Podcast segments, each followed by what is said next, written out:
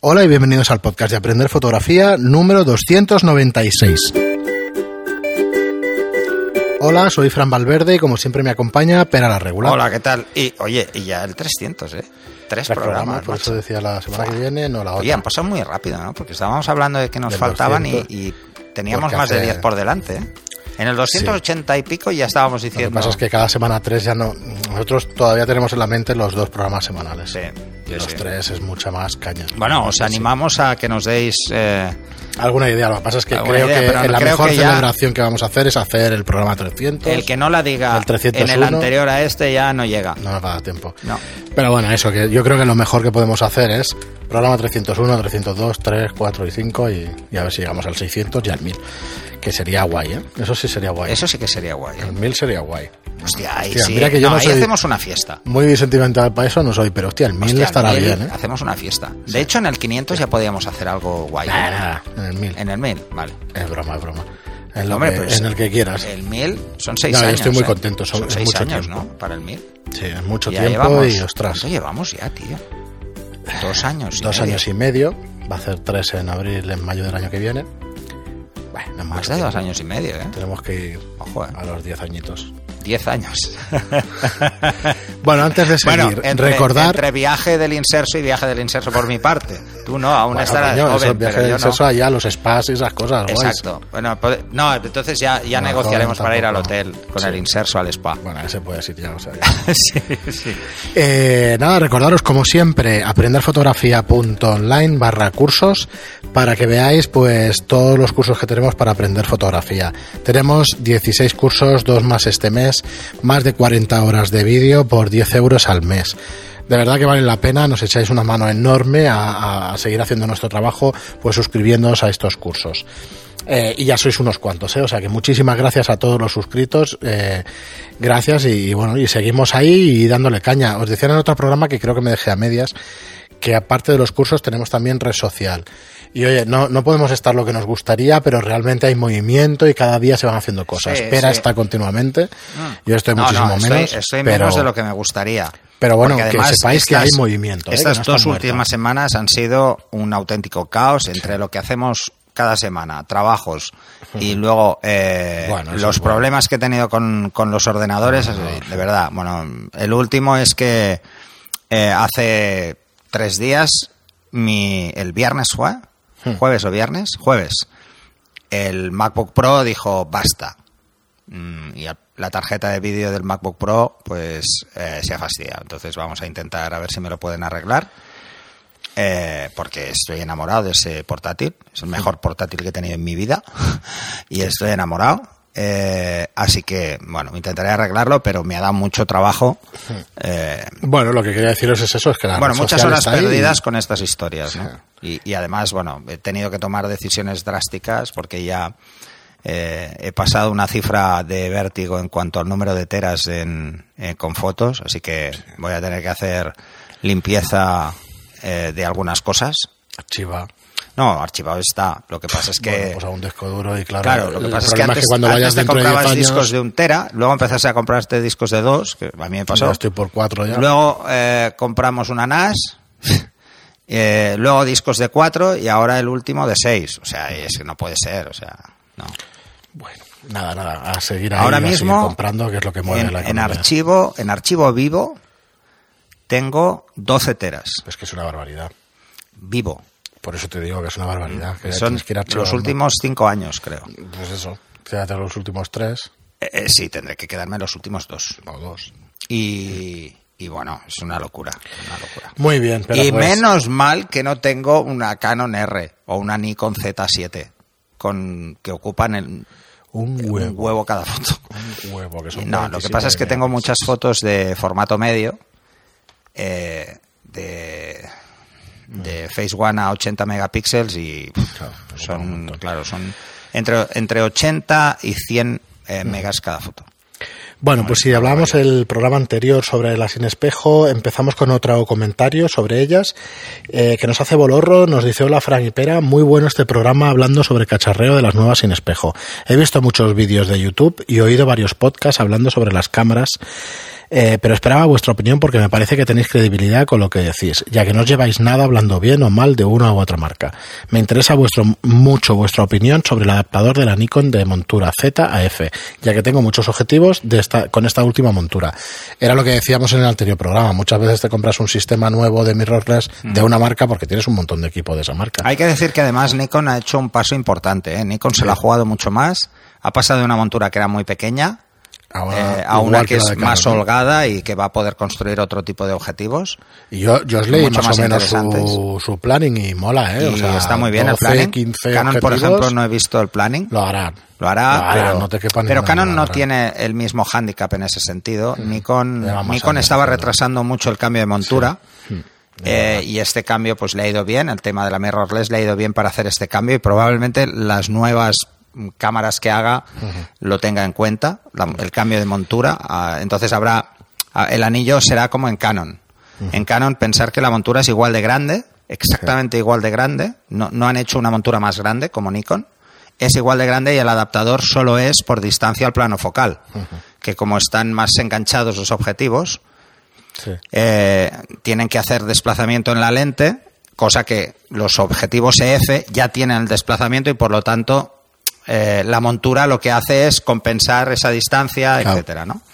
Así Bueno. que es solo por compensar distancia, porque en, en otras cosas, y luego, claro, por los objetivos R, por ejemplo, en la montura eh, para la EOS R, lo que tiene es precisamente unas conexiones del objetivo que son diferentes.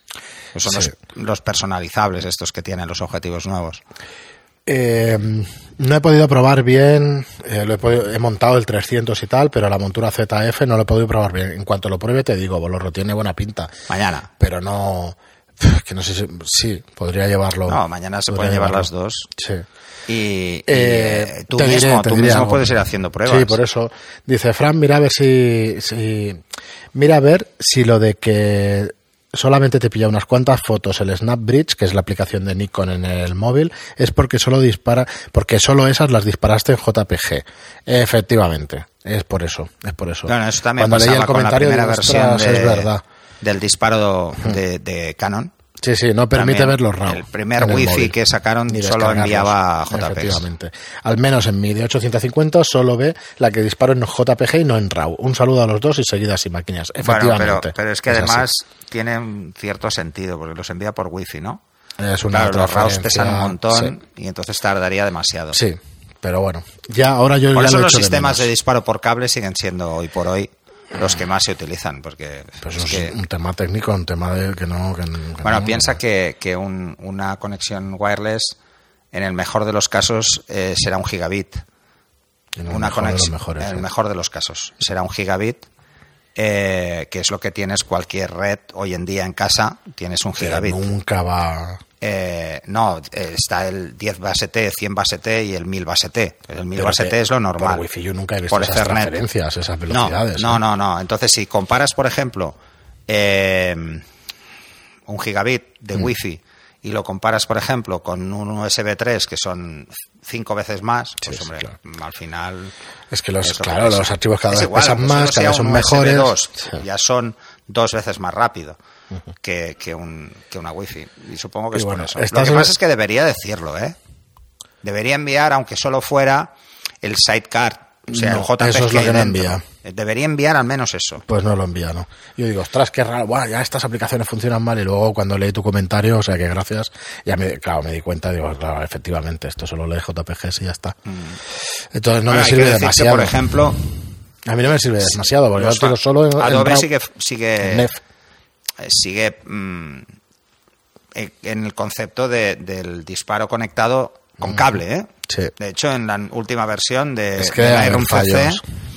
Eh, que es la versión 2019 ya, bueno, no sé si es la 2019, es que Photoshop sí que es la 2019, eh, han hecho un módulo totalmente nuevo de, de disparo conectado que separa cámaras Kino- eh, Canon de Nikon. Nikon y el resto. O sea, Nikon y el resto van de una forma y Canon de otra. Aquí probablemente es Canon el que lo está haciendo raro. No, no sé. Eh, no lo sé. Pero bueno, que menos estándar, quieres decir, sí. Sí, pero lo han hecho separado, lo han separado porque Ya lo probablemente así aquí. tienen dos módulos con dos mantenimientos diferentes. Lo iremos probando, lo iremos probando Sí, aquí. sí. Pues nada, Valorre, muchas gracias. Eh, hay una cosa que no estás en lo cierto. Dice, no os lleváis nada hablando bien o mal de una u otra marca. Sí, sí, yo hablo bien de las dos porque son las dos que tengo. Es Sí. coña, es coña. No, no. Pero es que además- efectivamente yo no tengo ninguna manía, ni con Olympus ni con Fuji, porque No, tengo yo no tengo manía con ninguna esas- cámara. Además, tengo, tengo compañeros fotógrafos que trabajan con, con Olympus. eh, y bueno, oyes de todo. eh, Desde el que es muy fan al que está deseando cambiarla. Pero es que en Canon igual y en Nikon igual. Eh, yo es que en- lo mío no se podría definir como ser fan.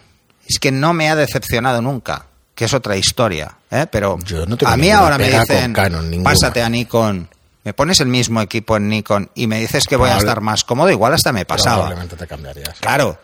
Y no porque sea Pero mejor ni ostras, pero la inversión que hay detrás de No, cualquier no fabricante es tan brutal en el mercado profesional que es que no, no lo hace nadie. o Muy, bien, gente. pues nada, muchas gracias Bolorro, ya te diremos de la montura de la montura Z a ver qué tal. Y José Luis nos dice hola de nuevo, antes de formular mi pregunta, quería comentar que os descubrí en julio de este año Bueno. y que ya me he chupado todos los podcasts desde el primero hasta el último. Espera, antes de que sigas, que es que se me ha ocurrido ahora una cosa. Eh, el que le diga montura Z es que no esperan más monturas. Porque Canon le ha puesto R, le quedan letras.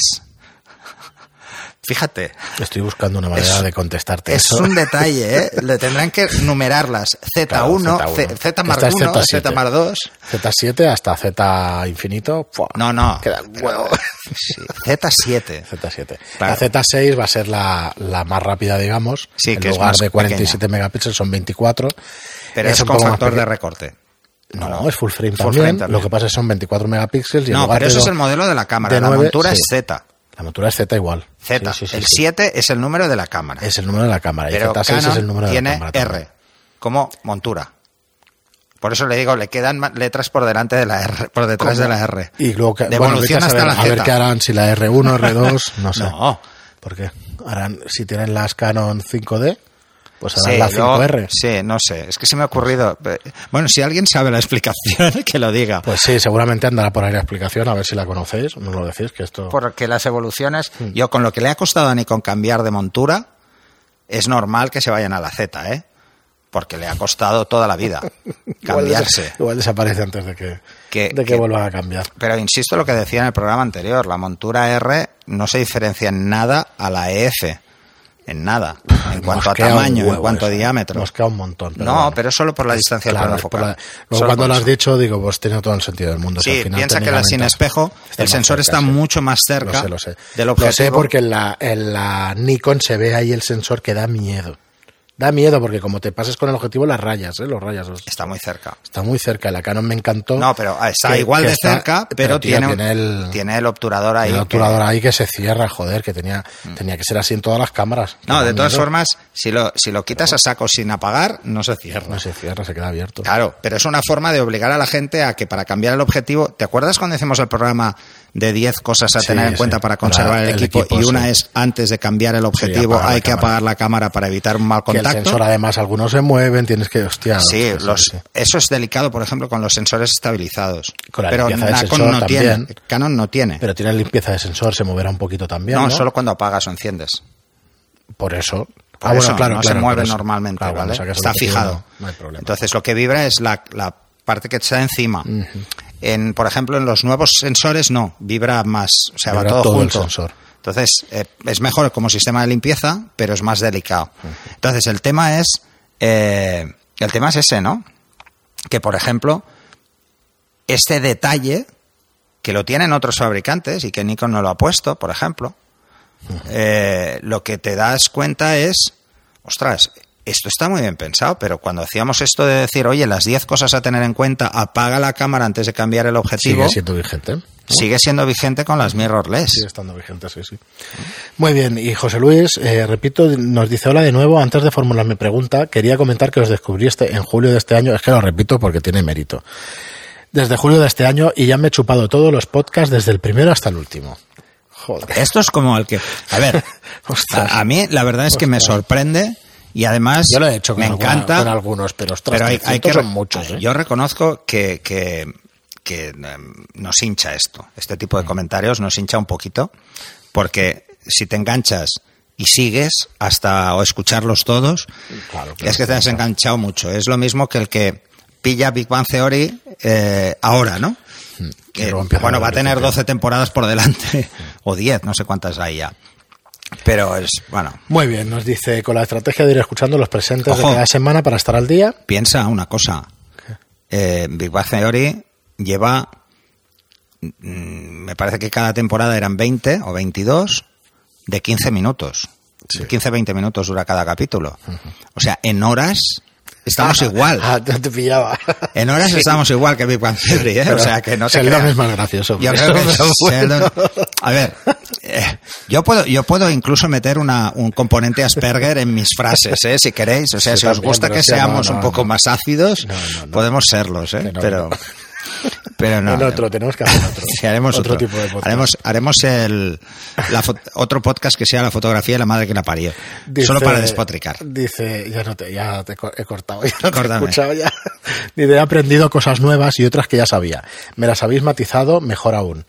También me he suscrito a los cursos. Ostras, pues muchas gracias. Jolín, pues eh, has hecho el pleno. Dice, me han sido de ayuda ver en, eh, ver, ver en vídeo cosas que habéis mencionado en los podcasts. Gracias por aportar tanto. Mi pregunta sobre los filtros eh, CTO barra CTB tipo rosco de 30x30 para uso correctivo. ¿Existe algún accesorio universal para colocar los filtros de tamaño 30x30 para flashes de estudio? No encuentro nada. Nada más que alguien que lo sujeta en plan chapuza con pinzas o gomas. No sé si no existiera nada más homologado.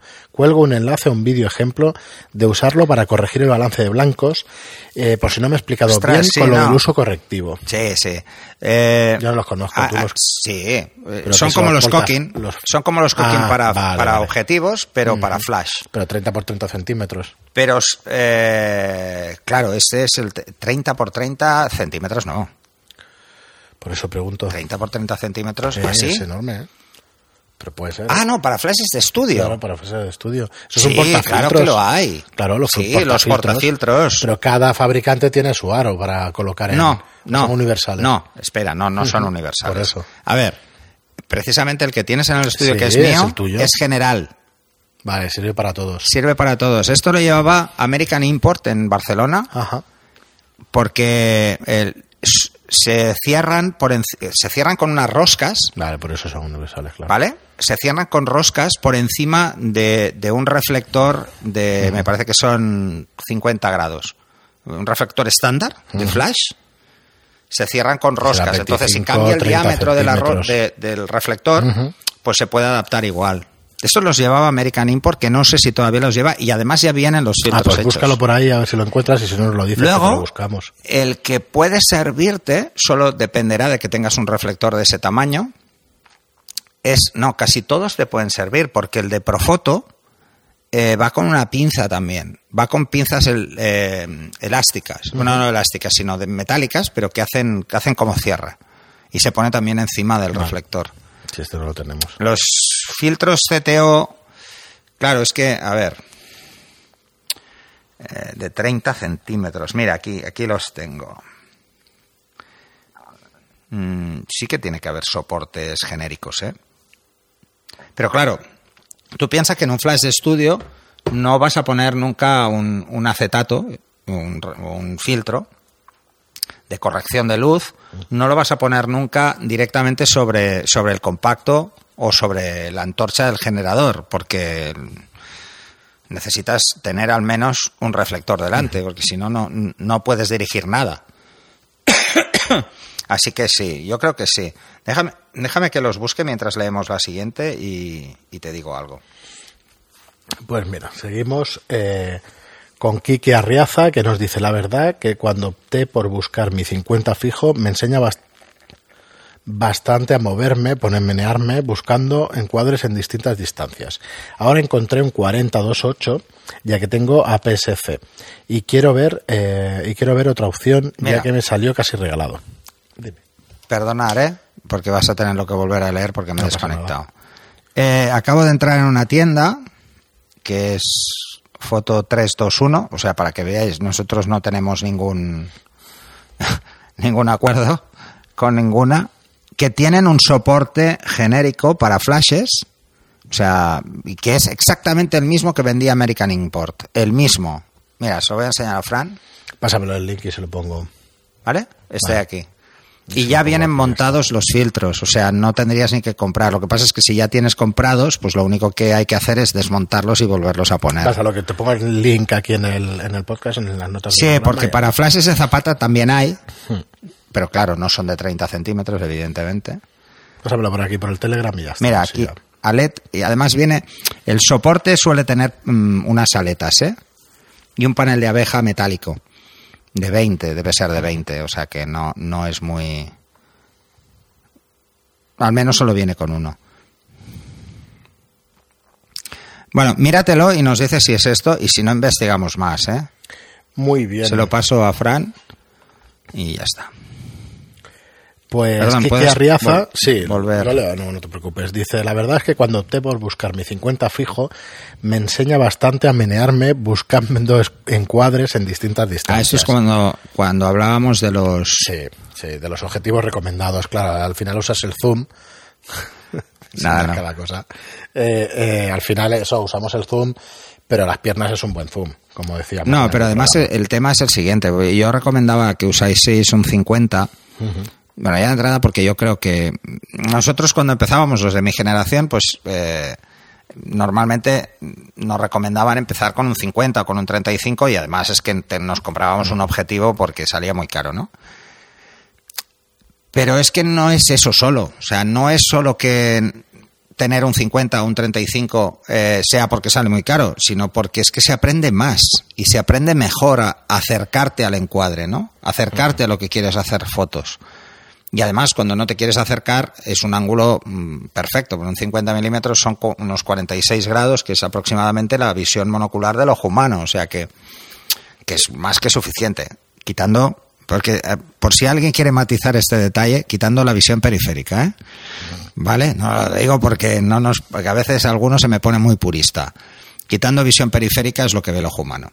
Así que, mm, bueno, mm, la visión, bueno, si el que alguien quiere saber cuando hablo de visión periférica qué es, en el curso básico de fotografía lo explico y además hacemos una comparación de lo que son las aperturas del ojo humano, el rango dinámico, bueno, una serie de cosas así Bueno, un poco Nos dice. para Quique, frikis. Dice, ahora encontré un 40 milímetros 2.8 ya que tengo AP APS-C Mm. y quiero ver otra opción ya que me salió casi regalado.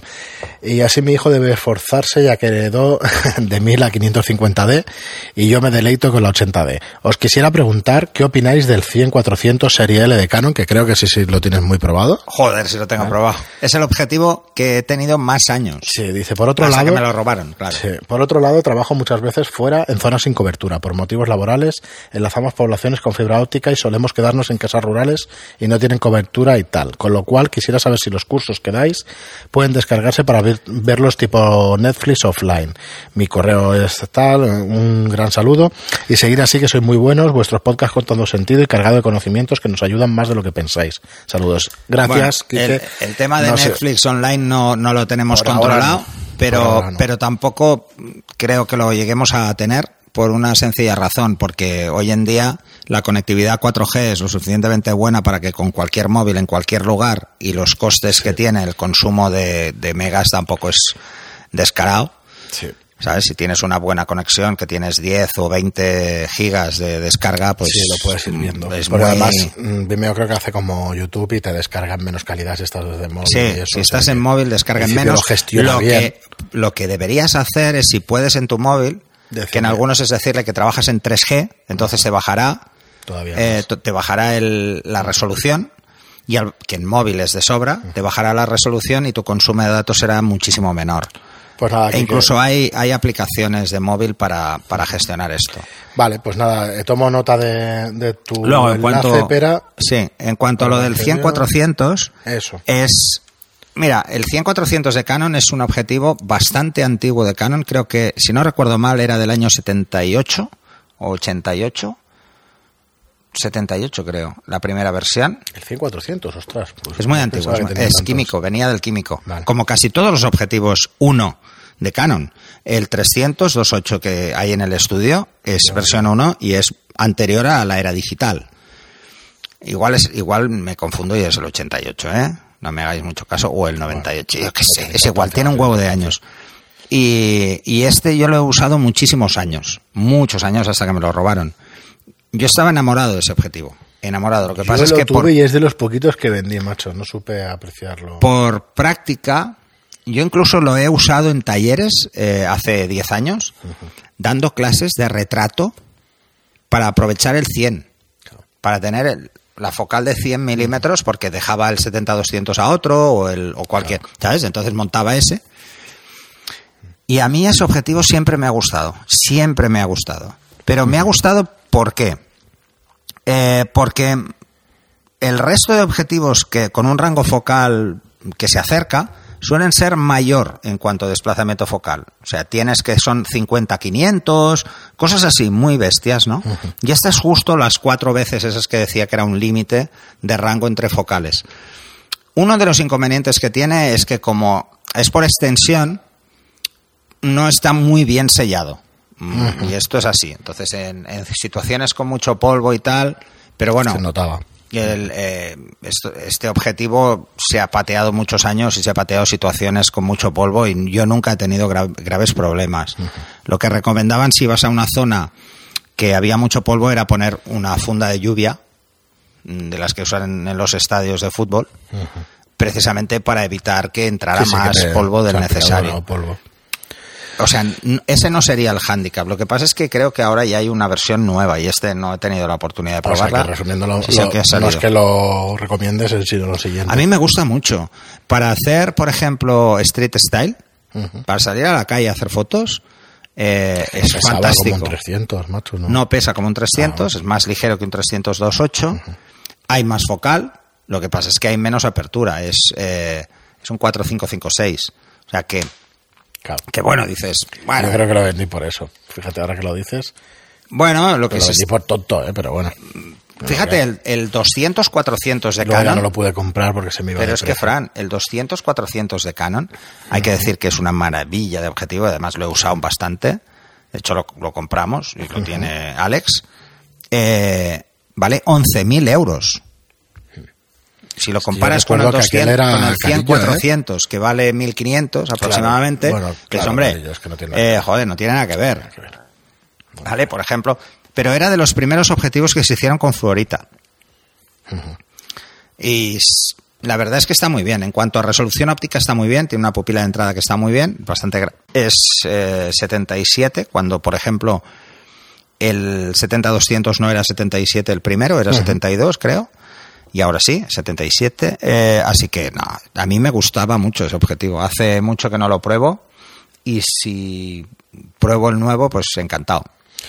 Muy bien, pues hasta aquí el programa de hoy. Pero sinceramente no sé ni si ha salido ¿eh? el 100-400 nuevo. No lo sé. Si alguien lo sabe, que me lo diga. Eso lo voy a buscar en un momento. Porque probablemente buscan solucionar cosas, ¿no? Eh, el- Pues hasta aquí el programa de hoy. Os dejamos ahí con la intriga. Ya en el próximo programa decimos si existe la nueva versión. Muchísimas gracias por estar ahí. Como siempre os digo, muchas gracias por vuestros comentarios en es. Está en la Wikipedia y todo. Este objetivo es que es mítico, ¿eh? es un objetivo eh, mítico. A ver, mira, os voy a confirmar cosas. Es del año 98. ¿Mm? Ya me había pasado 78, no, 98. Y eh, en el 2014 se anunció una actualización. Yo tenía el del 98. Y además lo tenía desde el 98 prácticamente. O sea que lo tenía con, con la química. Química. Y, y la verdad es que pff, a mí me encantó y me sigue gustando. Muy bien, pues nada, acabamos con este comentario. Muchísimas gracias por vuestros comentarios y, La versión y me 2 gustan ya es en, del 2014. en iVoox y por vuestras Sí, reseñas de versiones. 5 estrellas en iTunes. Muchísimas gracias y hasta el próximo programa. Hasta el siguiente.